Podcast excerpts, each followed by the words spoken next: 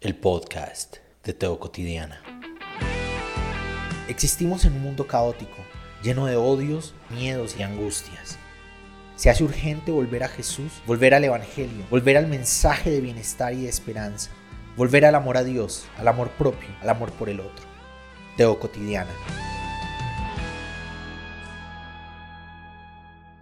Ese es el primero de una serie que quiero comenzar, una serie devocional no me gustan mucho las palabras que religiosamente se han encarnado en el vocabulario evangélico. Pero la verdad no se me ha ocurrido nada creativo para llamar a esta sección. Entonces la voy a llamar devocional por ahora.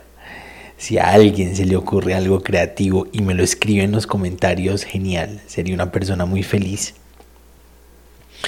Pero lo que quiero que hagamos es empezar a estudiar el Evangelio, acercarnos al texto, leer el texto y tener reflexiones ¿no? muy pequeñas, unas pequeñas reflexiones de unos 10, 12 minutos, en donde cerca al texto nos acerquemos a Jesús. Y quiero comenzar con Marcos, porque Marcos es el primer evangelio escrito. El evangelio es una tradición oral.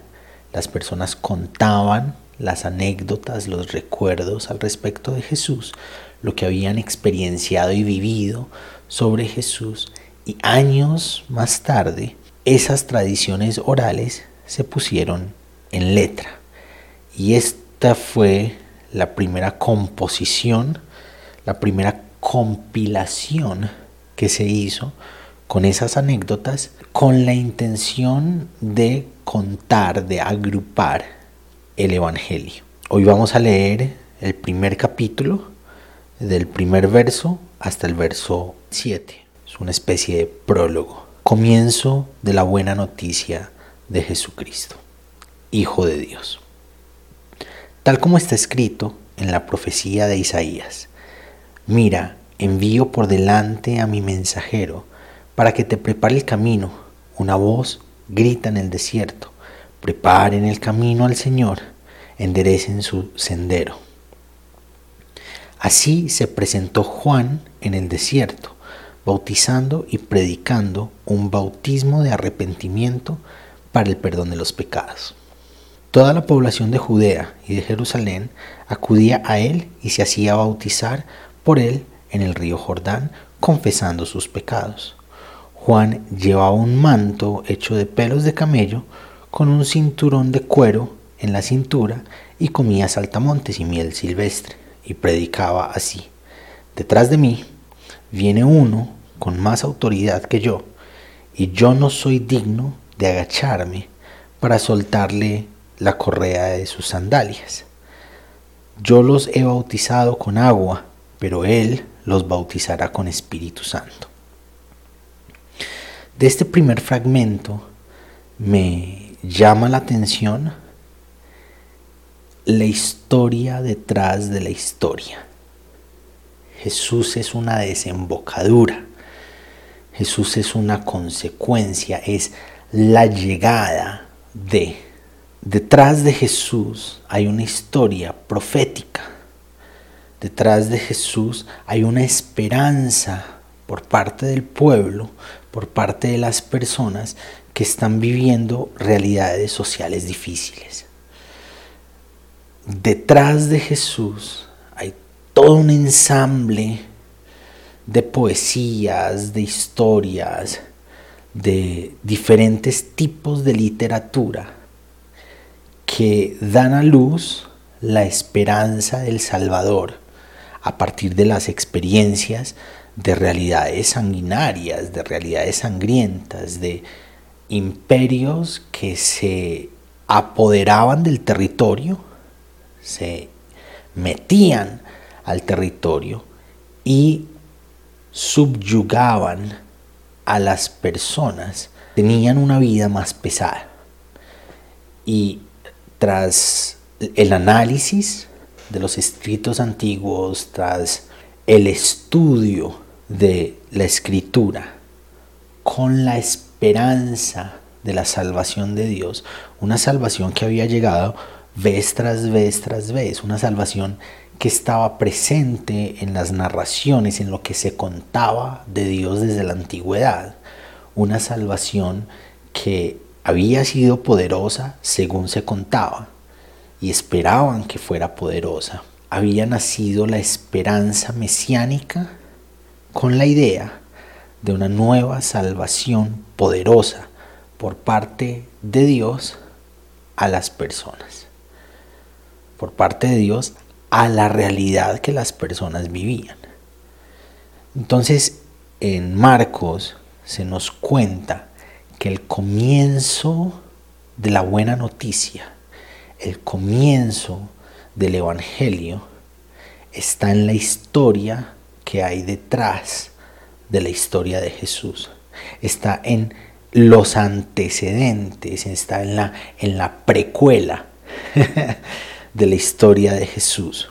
Y hay personas reconocidas que hacen lugar para el mensaje de Jesús, que están anunciando que va a llegar, que está anunciando, que están anunciando que ese que viene es mucho más importante, es mucho más influyente, es mucho más poderoso.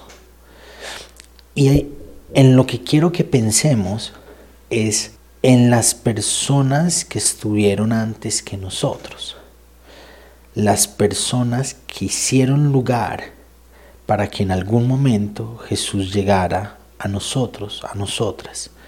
La realidad histórica, cultural y religiosa que en algún momento dieron lugar para que hoy nosotros pudiésemos ser seguidores de Jesús. No que no hagamos crítica de lo que necesita ser criticado. No que no señalemos y denunciemos lo que necesita ser denunciado. Pero sí que podamos notar que nuestra historia nuestra historia con Jesús, la historia de Jesús en nuestra vida, tiene una historia detrás de la historia, que cuenta con realidades y personas que han traído la idea, la semilla de Jesús hasta quienes nosotros somos hoy. El principio de la buena noticia no comienza en que nosotros caminemos con Jesús, no comienza en que nosotros vivamos a Jesús.